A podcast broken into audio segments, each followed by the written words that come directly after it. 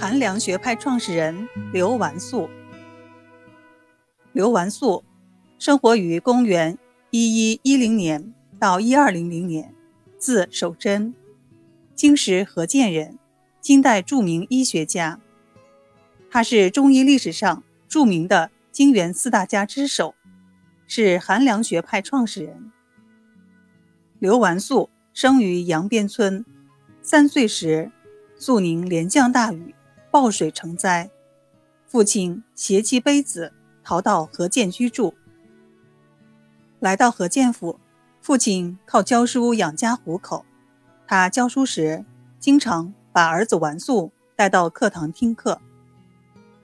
在父亲的教化下，刘完素的学业大有长进。他十五岁时就能诗善文，闻名乡里。后来，父亲病故。在他二十五岁的时候，母亲得了病，由于经常服药，家贫如洗，完素也无法求学。更可怜的是，母亲病危时三次去请医生，因家中无钱，而医生不治，眼睁睁地看着母亲被病魔夺去生命。这件事使刘完素下决心弃儒学医。他先拜陈希夷先生为师，深得老师教诲。在学医过程中，刘完素深刻认识到，《黄帝内经》义如烟海，理若秋山。只有把《黄帝内经》学透，学医才有坚实的基础。于是，他开始悉心钻研《内经》，手不释卷，废寝忘食，一直到他六十岁未曾终止，终于深得要旨。心中开悟。刘完素所处时代战乱频发，疫病流行，再加上宋代的太平惠民和剂局方在当时十分盛行，而其方药偏于温燥，治疗热性病效果不佳，这就为刘完素创立新学说提供了大量的实践机会。他深入研究了《内经》的运气学说。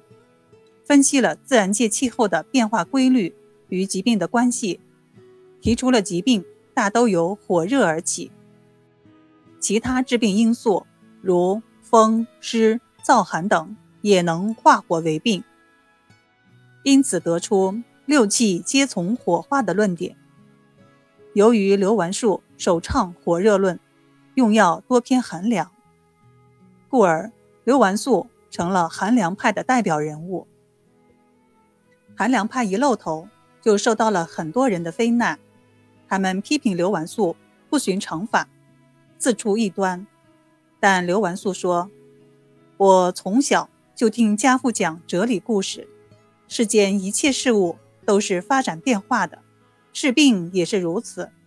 此一时，彼一时，五运六气有所更，世态居民有所变，不能总用老方治新病。”实践证明，刘完素的观点是正确的。他用寒凉药治病，大都起死回生。